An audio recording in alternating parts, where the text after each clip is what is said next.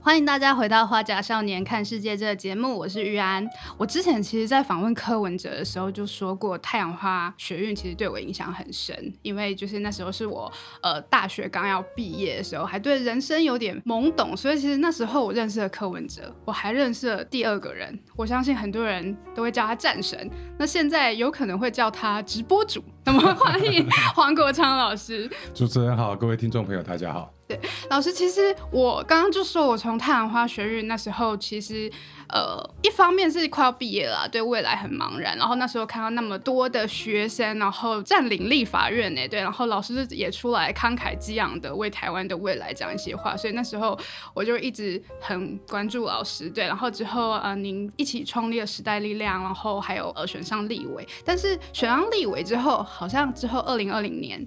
有沉寂了一段时间，我比较常看到就是你跟巧虎的互动。我想说你是不是回归家庭了？对，但哎，今年好像又看到你在那个脸书上发了很多文啊，然后甚至最近要去呃举办游行。那我第一个其实想问老师的问题是。这些年来，你应该有受到很多的批评或冲击。可是你现在明明好像可以哎卸下立委身份，过一个比较平淡的人生，但你又出来了。你的信念是什么啊？其实二零二零年离开立法院了以后，我当然回到我自己法律的专业嘛，从事律师的业务。嗯，但是我其实还跟一群志同道合的朋友，我们成立了台湾公益揭弊及吹哨者保护协会。公益揭弊跟吹哨者保护这两个主题，哦，对于把台湾打造成一个联能的国家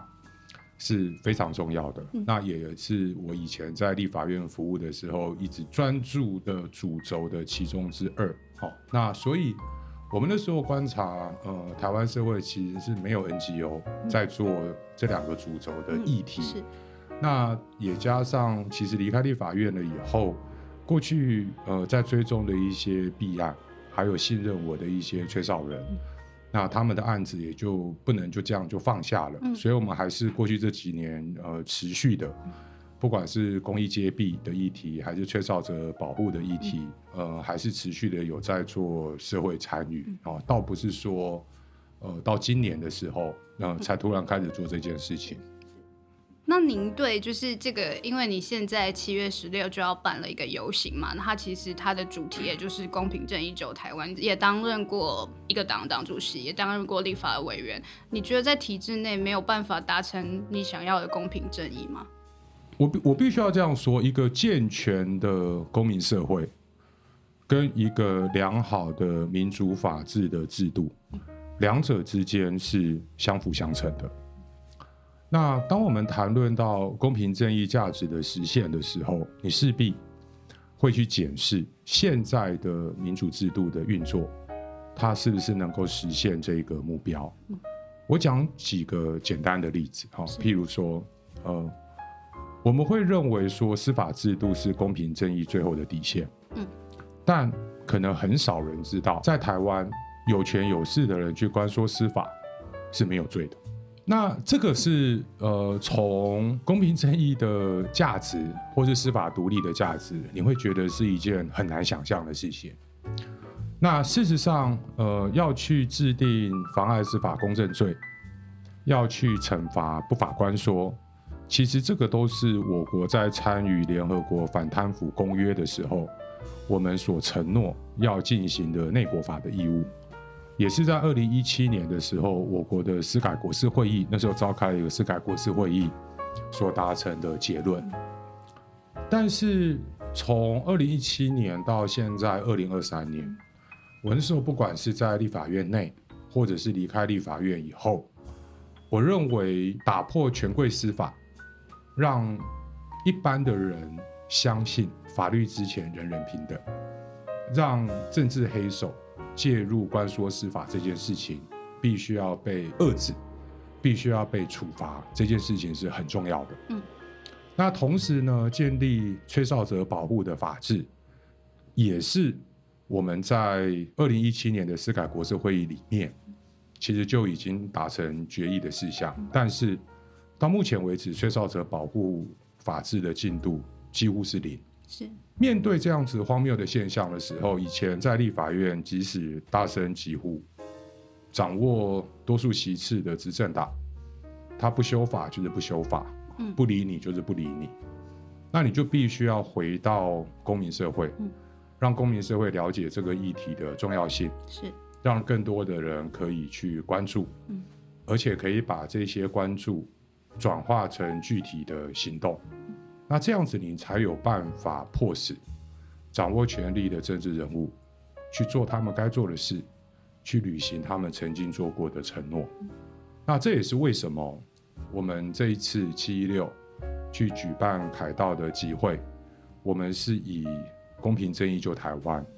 那其中以司法改革、以居住正义作为两个非常重要啊的主轴。可是老师，你刚刚就说了，就是呃，这个司法如果会被权贵所影响，我第一个想要问的是说，你觉得人民是真的不知道，还是我们已经习惯了？因为虽然跟现在 Me Too 事件没有关系，可是现在很多的 Me Too 事件，它也是有权利的人，他对没有权利的人去做这些骚扰的动作，可是很多人是不敢讲出来，甚至。我们习以为常，我相信有很多的一些媒体人被报道出来的时候，大家就会说这个产业就是长这样子啊，他们不是有意的。那这个要怎么样去影响大家去正视呢？我倒不认为说一般人会把有权有势的人关说司法，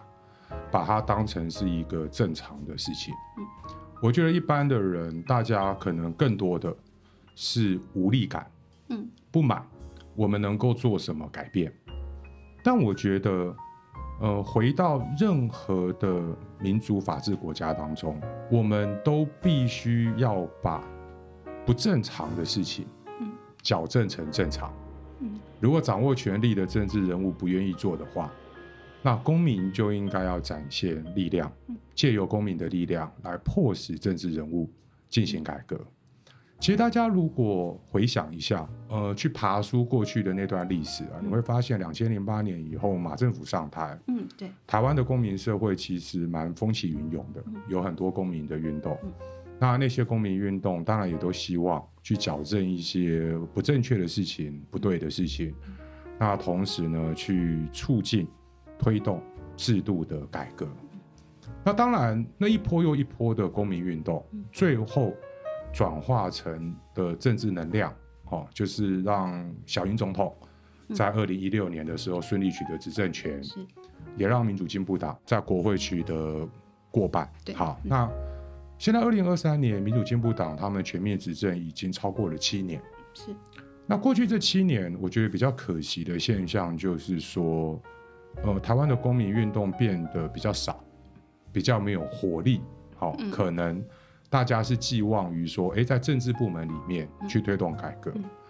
那但是以我们所这一次七一六凯道活动所关注的这两个主轴，在制度面上面，呃，执政者所曾经承诺过的改革，嗯所承诺过的事情，那显然有非常多还没有做到，嗯甚至做不少的事情是在伤害这两件事情的价值。那在这样子的情况之下，我认为公民应该要再站出来，要求掌握权力的政治人物把话说清楚，你们到底要不要做嗯？什么时候要做？所以，我们这一次凯道的集会活动，我们邀请了四个党团嗯，在立法院里面有席次的四个党团，我们都公平的邀请。那有志于要角逐总统大位的，好，包括了呃赖清德主席、柯文哲主席、侯友谊市长，是，我们也都公平的邀请。那甚至呢，呃，现在有谣传他还是想选总统，但嗯本哦。人没有证实是不是真的有这个意愿。红。红海集团的对，创办人。像我今天来录你们节目之前，郭台铭先生打电话给我，是，他说他七一六，他很认同这个活动的诉求，嗯。他也希望来参与。嗯，那我觉得非常的好，对，因为我相信在台湾这个多元的民主社会当中，每个人或许都心有所属，嗯，有人喜欢这个，有人喜欢那个，都没有关系。但我认为对我们大家共同的利益，就是不管谁当选，承诺了这些事情，你当选以后应该要做到。就要去做到。当然啦、现在的这个时间点，民进党其实还有机会去做，对他其实还有半年的时间。所以可能我觉得民进党政府可能会觉得说，哎，这个七一六的活动嗯好像是不是对我们很不友善？嗯好、但我必须要说的是，因为你执政七年多了，没有做到的事情，我当然要找你要答案嘛。对，好，那其实赖清德主席嗯他也可以很大方出席这一场活动，是啊，他可以承认说啊，的确我们过去有哪些事没做好，嗯那我承诺嗯我会做。那甚至民进党现在还是控制着立法院过半啊。嗯民进党如果真的觉得说，哎哎，他们真的要实现这些价值，他们要推动这些他们还有最后的机会可以试试看。接下来还有半年。嗯可以好好的去通过这些重大的法案啊。那因为公民站出来，迫使掌握权力的人去履行他们过去的承诺，去完成必要的改革。这个我相信，不管你是支持哪一党哪一派的人，对生活在这块土地上面的每一个公民都是有共同的利益的。那老师，因为你刚刚有提到说你很公平的，其实是邀了各个政党嘛，还有就是这些总统的参选人，但是因为呢，现在新闻媒体上面也会个别针对他们去做一些嗯假设啊，对啊，或者是说啊，他们可能就有利可图啊，你会不会担心这场活动会有点失焦啊？我从来不会担心这件事，因为以我个人来讲，参与公民活动也不是第一次了。嗯，好、对，譬如说，两千零八年的时候，那个时候野草莓运动，它主主轴是废除集会游行二法。那后来的反旺中运动是希望反媒体垄断，对。后来的太阳花是希望两岸协议监督条例，对。那我们在推动这些运动的时候，嗯其实呃，民进党跟国民党的主客是意味的，嗯但公民的立场并没有改变。嗯譬如说，哎，那个时候掌握政权的马英九，嗯嗯他也可以积极的回应是这些运动的诉求嘛。诉求对好，那当你有这个权利可以回应、可以做，嗯你不做，那选民当然会自己做自己的决定嘛。嗯所以，呃，可能在马政府的时期，我参与非常多公民的活动。嗯那也有些人他们会去贴标签啊，哦，嗯。说你们就是绿营派出来的对，预的打手啊，打手，对那时候还没有侧翼，然后说啊，我是绿营的学者啊，嗯哈、诸如此类的标签，其实大家如果回顾那个时候的新闻，其实都可以看得到。但如果因为这个样子忧谗畏讥的话，那台湾就不会有任何公民运动了，因为任何的公民运动，它展现出来的一定是对于目前的现状，我是不满的。如果现在大家哦，呃，执政党都做得很好，大家对现状都很满意，那其实他们也不用担心这个游戏，因为根本不会有人出来，好、觉得我跟馆长陈志安先生这两个人，因为现在那么热，哎，我还要走上街头，对对，大家会觉得说，哎，黄国昌你跟馆长两个人根本在无理取闹嘛，嗯哦，我们的蔡政府司法改革做得很好，嗯，居住争议也有实现，那我们大家为什么七月十六号国那么热？泰民安这样，对，然后要去上海道嗯哦，所以我觉得在媒体上面啊，或者是各个不同党派的政治阵营上面哦，他们去进行一些政治上面，呃，对他们有利的操作，我没有办法去阻止他们，但我能够做的是，呃，回到发起这个活动的初衷，那希望各党各派。大家都可以一起支持这一些诉求。那因为老师，你刚刚也有提到说，我最有感的是两个呃不三个字，无力感。对，就是我们现在可能对很多的事情是无力的。那第一个问题，其实想要问老师的是说，这两个，第一个是司法改革，第二个是居住正义，这是你七一六的一个诉求嘛？那这两个是你特别觉得无力的地方吗？对，这是第一个问题。然后第二个问题是说，我既然是抱持着期待去投出一个总统也好，是市长也好，可是施政下来变成这样子的时候，人民能做的事情就是换一个人头嘛。因为常常也会有人说我就是选两个烂的，然后就再上去，我也是没有办法改变什么事情。对，呃，这一次这个活动的这两个主轴，哈，的确是我认为台湾严重的问题。好，回想过去这几年，黑金，嗯，枪毒、诈骗，诈骗，造成多少台湾人受害？嗯而这些问题都是掌握权力的政府，他们应该要积极的去面对，积极的去解决。但是，当你让人民看到的是一个打炸办公室，可以揭牌三次，要剪彩三次对，啊，做大内宣 做三次，嗯但实际上面执行的效果却是让在第一线侦办犯罪的检察官跳出来，哦，说打炸国家队根本就是国家级的诈骗，这个是这已经有点讽刺的那这。个已经是基层检察官嗯。共同的心声啊、因为他们在办这些诈骗案件的时候是办到手软，嗯。那他们就会很强烈的质疑说，这些诈骗集团要成功，嗯。其实他们的犯罪工具很重要。嗯。什么叫犯罪工具？哦，如果你是一个诈骗集团，嗯。你要取得的第一个犯罪工具就是电信，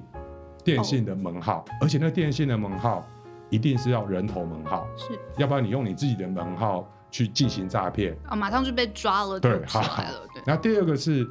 他们必须要有人头账户，嗯。啊，人头账户要来收钱的，嗯。哦，不管是一般的银行账户、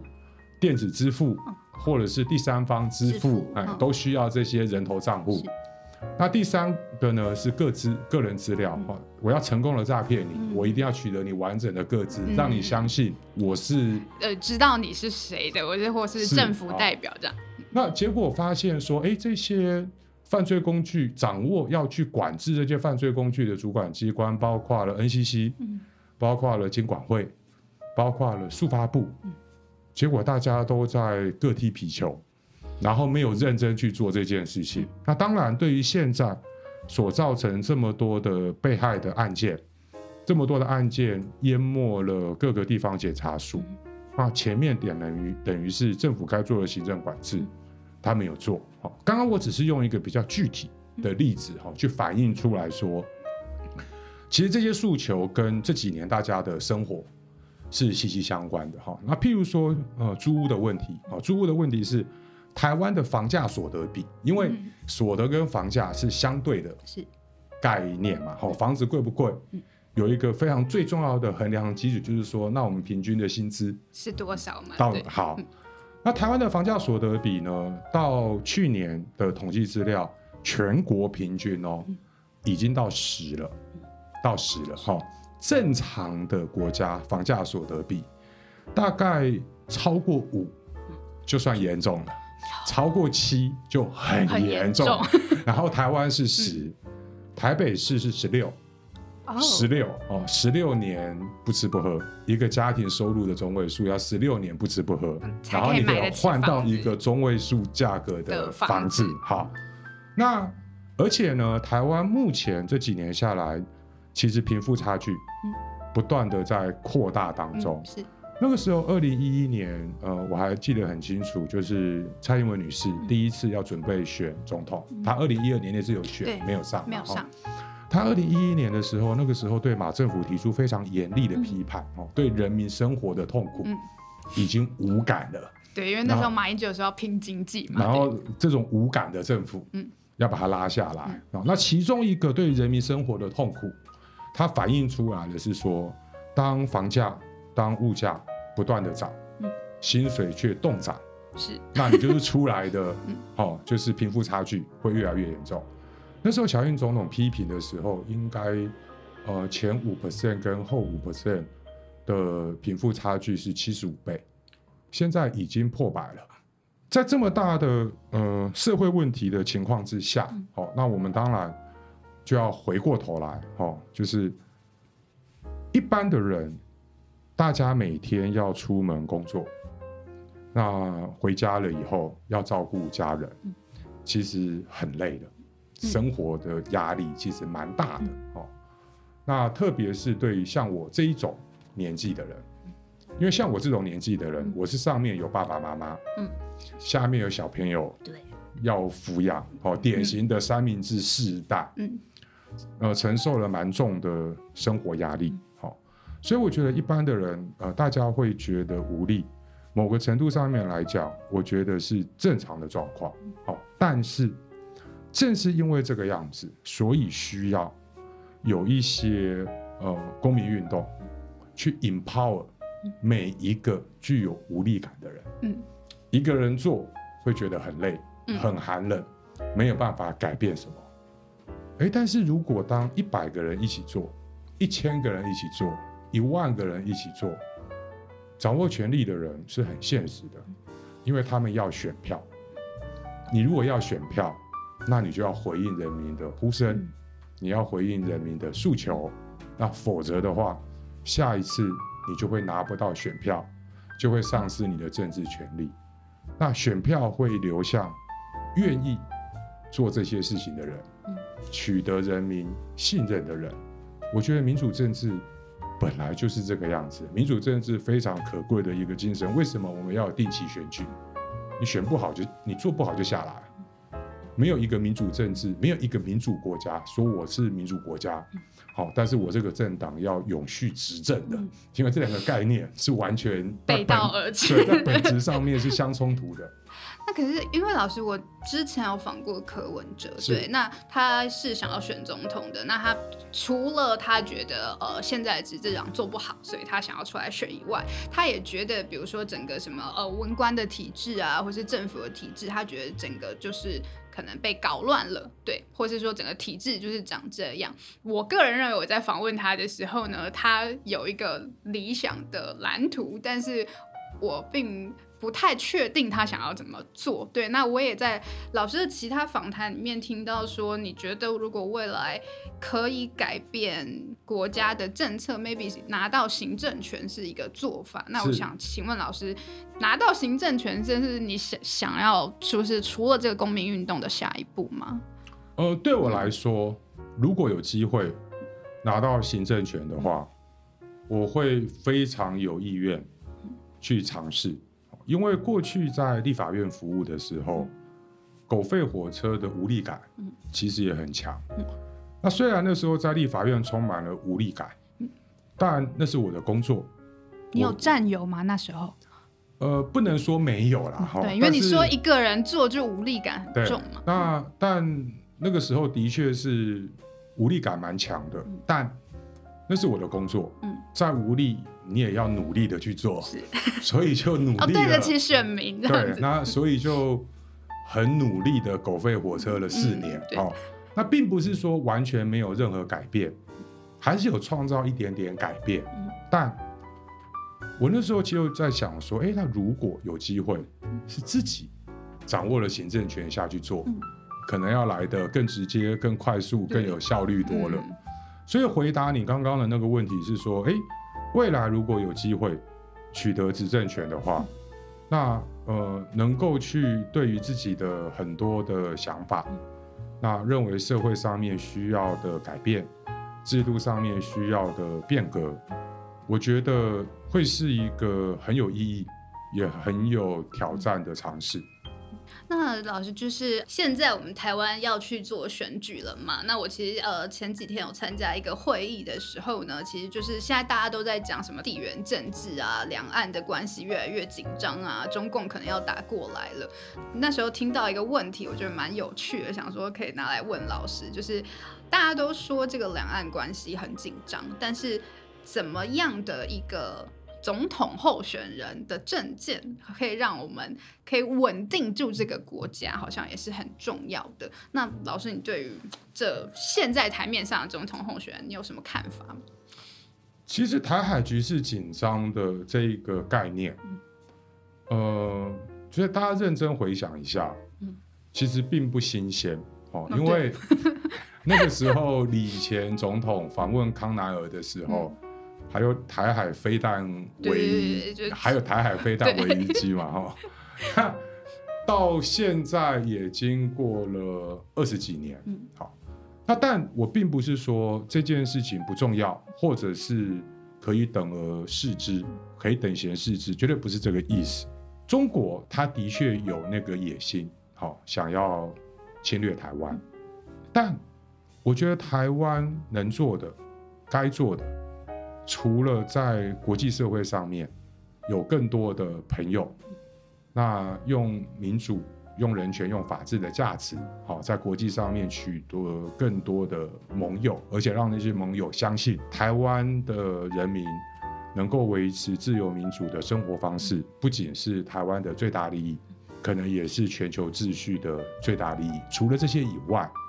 我觉得最重要的还是要回到我们自己，也就是台湾，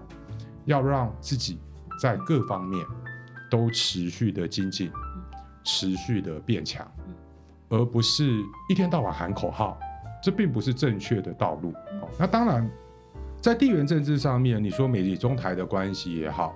再讲的呃更多一点啊，比如说日本、欧盟啊、东南亚哦，彼此之间的关系应该要怎么样去维持一个动态的平衡？这个当然是国家领导人他必须要具备的智慧。嗯，那我没有办法哦，代表这三位总统人 当然当然发言嗯嗯哦，而我相信他们接下来在竞选的过程当中，甚至到最后辩论的时候、交锋的时候哦，他们应该各自的呃立场要怎么做，会有一个更清楚的表达。但我要说的是，我始终认为，我始终相信，台湾真正最强的防御能力，不是来自飞机大炮，而是台湾深化的民主体制。那当然，千万不要听完我讲这句话，就是说啊，黄国昌说国防不重要，我不是这个意思。对，因为你真的要比飞机大炮的话，你以最现实的角度上面来看，嗯哦，就是跟中国那边根本没办法那一定比不过，我们就直接投降就算了。对，但嗯呃，台湾有很多呃很重要的价值，是台湾人的精神。那呃，我们必须要持续的深化台湾的民主，我们才有办法更能够对抗老共那边各式各样的侵略啊、哦。譬如说，呃，前几年不是有一个算是蛮常听到的，就是呃资讯战，对，假讯息。那对抗这些资讯战，对抗这些假讯息，其实最好的防御就是让台湾的民主深化。你民主要更深化，哦，才能够更有能力去抵抗这些所谓的资讯战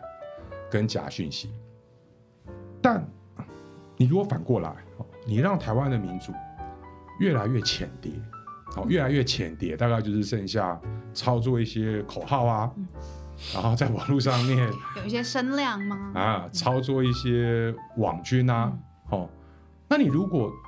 对内自己在治理这个国家的时候，对内都使用网军，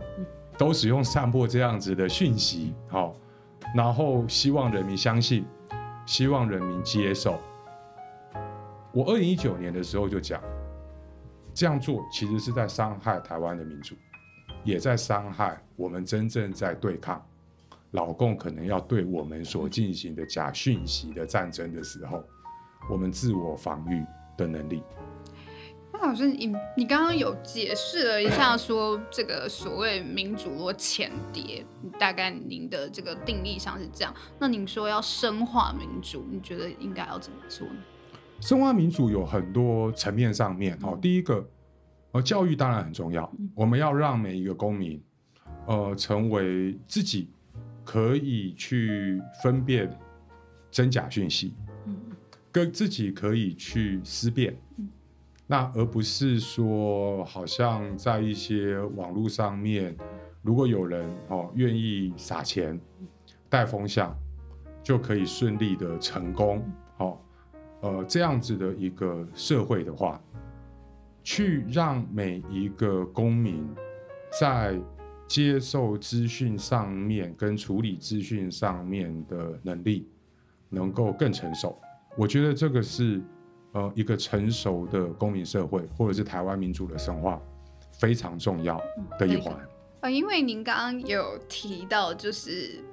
喊口号这件事，对，那我其实就是借由老师的话，其实会想到现在的媒体试读嘛。虽然老师说、呃我们要用教育的方式，可是其实现在的呃年轻世代，他们其实遇到一个问题嘛，我的资讯量太庞大了，对，所以我没有时间去做细看的动作，然后再来就是我们有可能知道我知道这件事，可是其实我不是那么知道，因为像老师刚刚说的口号或者数据上面，其实台湾那个什么，他们平均的月薪，其实老师猜是多少钱？台湾人如果单纯的是新长性的薪资，以平均数来讲的话，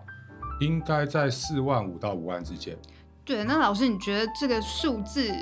我相信很多年轻人可能会对这个数字感到很困惑，就是他，我真的有赚到那么多钱吗？对我，但是我们刚刚讲的是嗯。平均数哦，对啊，你要把 distribution 那所以可是可是对，所以我才会说，就是好像你知道了某件事，就是假设政府告诉我说，哎、平均数你看大家是但是对长这个样。子但是你如果经过完整的公民教育的话，嗯。那你下一个问题就是说，那你要告诉我中位数在哪里，然后二十五百分点在哪里，嗯那它的分布长得像什么样子，那个都可以再进一步做更深的分析。好，你可以要求政府的事情是，嗯。要求我们的主计总处不要只告诉我 one data point，是。不要只告诉我一个 嗯。平均数，哦，就是把你的 data 秀出来给我们看。嗯。那所以你你就可以去追问啊，哦，追问说，哎，我们的政府它关于资讯的公开，嗯。是不是应该要做得更好？我不晓得大家还记不记得口号，叫做开放政府。嗯开放政府其实是二零一六年以后、嗯一个非常重要的诉求。嗯那问题是说，我们的各个公务机关目前在有关于政府资讯的公开上，真的做到了吗？真的做好了吗？如果没有的话，哎，那是一个成熟的公民社会，可以去要求政府把这件事情做好。所以我那时候还在立法院的时候，在财政委员会，那我监督的对象，财政委员会相应的除了监管会、财政部以外，另外一个非常重要的单位是主计总处。所以我常常就跟主计总处的发生争执啊，就是说，哎，你你你告诉我所得，嗯然后那我希望，不管是所得、纳税的资料，我的都希望你的 data 能够更透明一点啊。那这样子就可以呃解决你刚刚所讲的那个问题，是说现在台湾的平均月薪真的有这么高吗？我的疑问可能是说，虽然老师说我受过可能就是到高中的教育，那我理论上应该大家都有这个能力去做这个试读，可是的确在网络上面看起来好像蛮大一部分的人，他们就是哦看到这个，那我不确定它的原因是因为资讯量太大了，所以我就是看一个标题就过去了，还是说大家已经放弃去思考没有的能力？这个还是会跟你所使用的、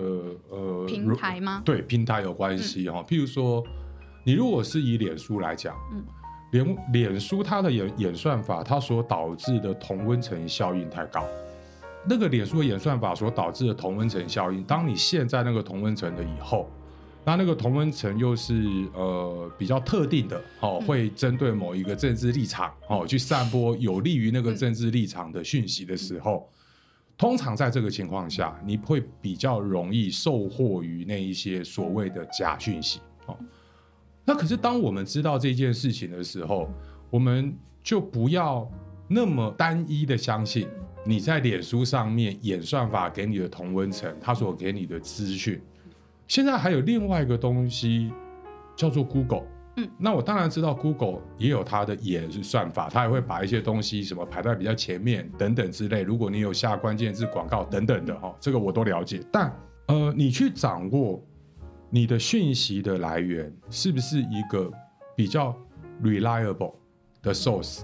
那这个对于你的判断就会很重要。譬如说，我有时候看到国内的媒体，好、在讲国外的事情，我必须要比较直接的讲，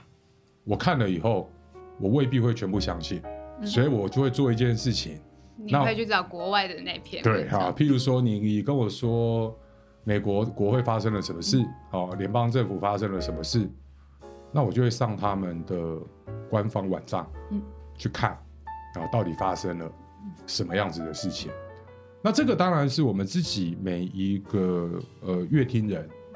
呃，在做事实查核的时候可以做的事，但是这也反映了哦，台湾目前一个我觉得蛮让人忧心的现象。所谓让人蛮忧心的现象是说，其实媒体，哦、它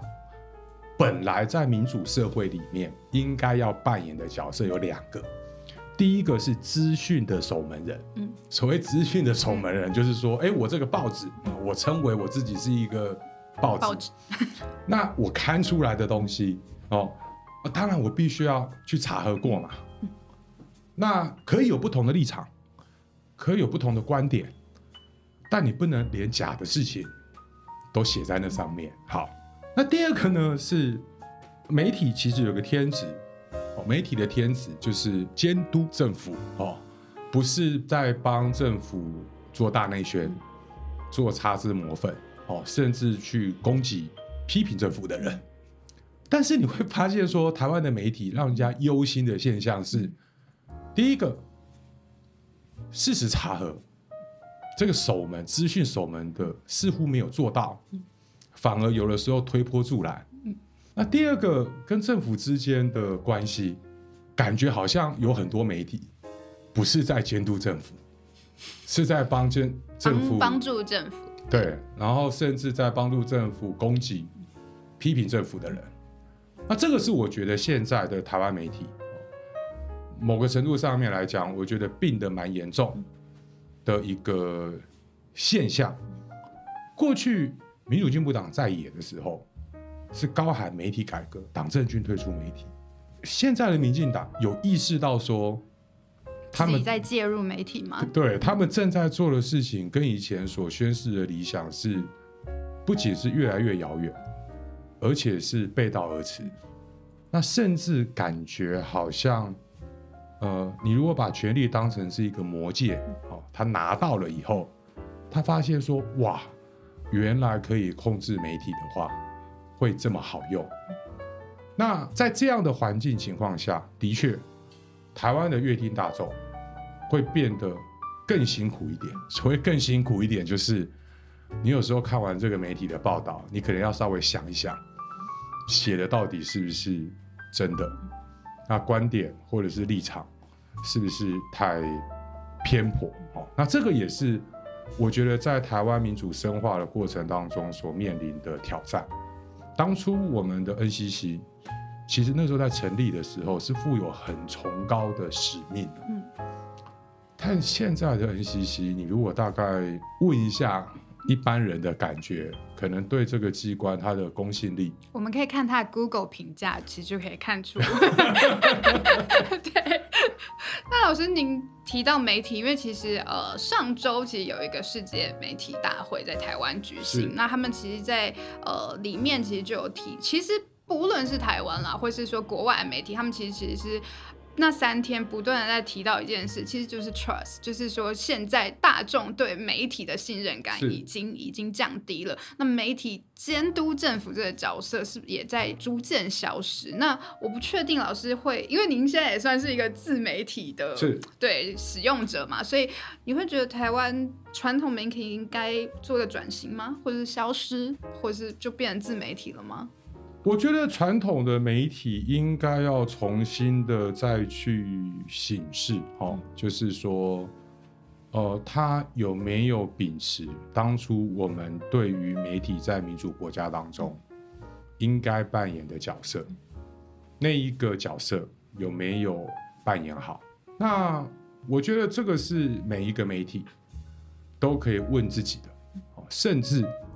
台湾有一个很有趣的组织。叫做中央社，嗯。中央社是我们的国家通讯社，对，好、那我们的国家通讯社也可以问自己啊，嗯。哦，说我们中央社在处理新闻的时候，是不是会对于执政者，恐怕不是监督，而是擦脂抹粉的多，好、那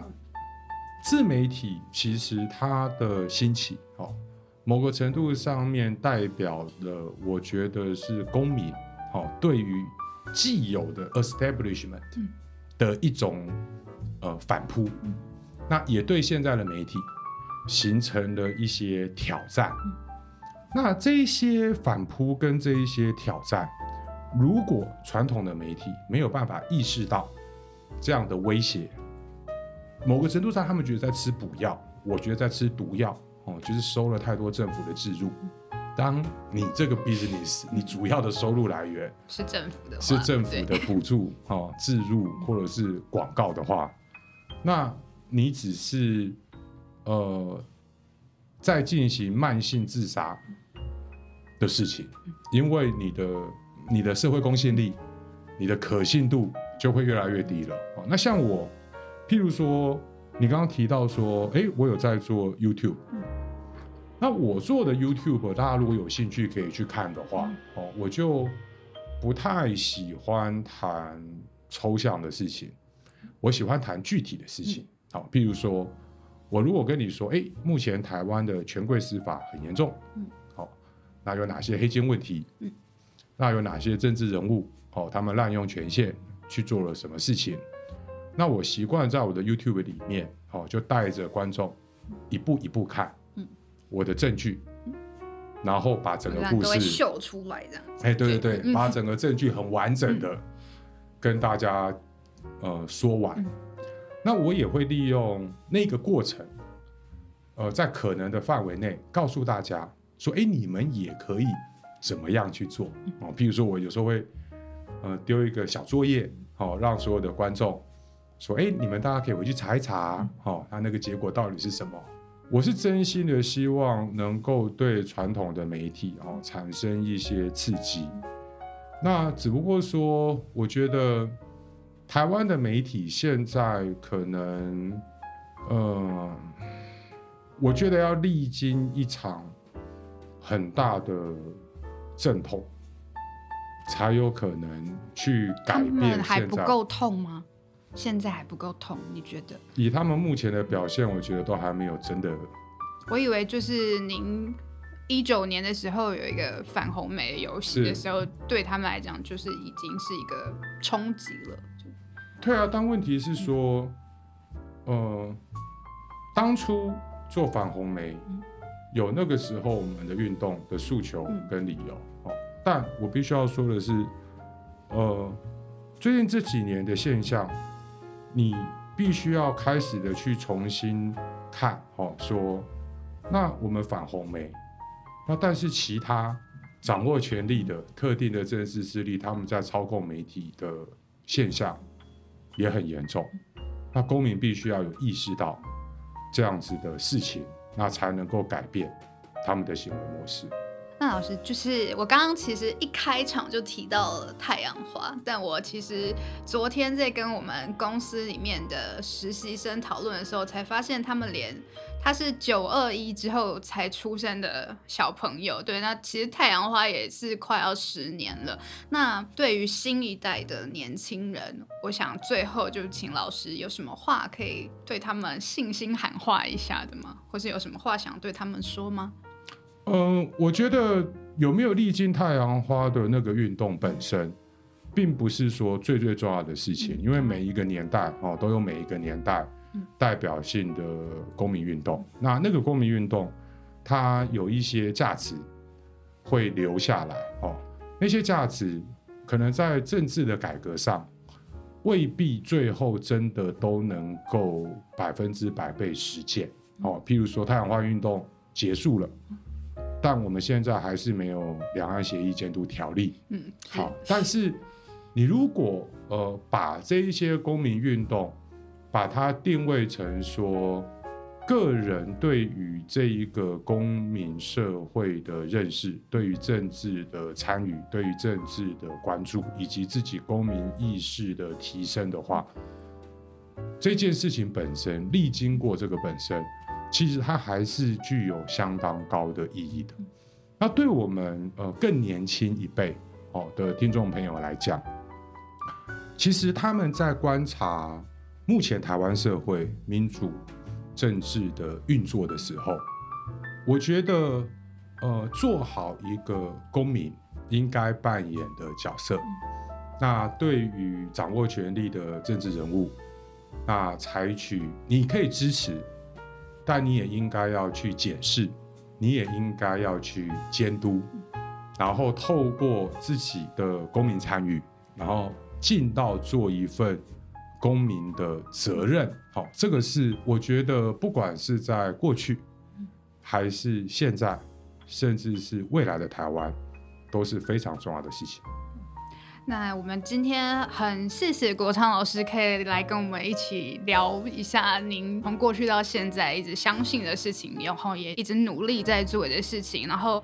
我相信现在听这一集的人，很有很大的人一定会有所谓的无力感。我们也不知道这个无力感从哪里来。觉得借了老师今天的一个分享，或许我们的都可以找到属于自己的答案。然后未来要怎么做？那就像老师说的，你有接受过一个呃教完整的教育之后，我们可以去自己思辨，然后来做思考。那如果有机会的话，虽然夏天蛮热的，那七 月十六号，那么大家欢迎大家，对，欢迎大家。家可能就是一起，不论这是不是你的第一次，或许这是一些年轻朋友的第一次，然后第一次可以就是可以七一六可以一起来凯到呃晒晒太阳，对晒晒太阳流流汗，然后听国昌老师战神的威力是什么意思？听我讲，听我讲话倒不是最重要的，因为现在最起码几个呃总统级的人哦，除了赖清德副总统哦，他还没有百分之百确定以外。那其他包括像柯文哲主席，哦，像侯友宜市长、郭台铭董事长，哦，他们都已经承诺确认了。啊，确认会出席这场活动，来听听看，哎，他们对于这两个诉求，他们的想法，然后他们希望未来有的做法，哎，我觉得。也蛮好的一个下午，对啊，你很难，对啊，把他们放在一起，也很难，这太难了，对，把这些人在一个场合，而且他们不会互相打起来，对，然后而且可以逼这这几个人回答我们想要听的问题，嗯，你光想这件事情就会觉得蛮兴奋的，对，好，那我们也预祝郭昌老师七月十六号活动顺利，然后可以嗯。得到诶一点你想要的成果或答案。OK，好，今天谢谢国昌老师，谢谢，谢谢。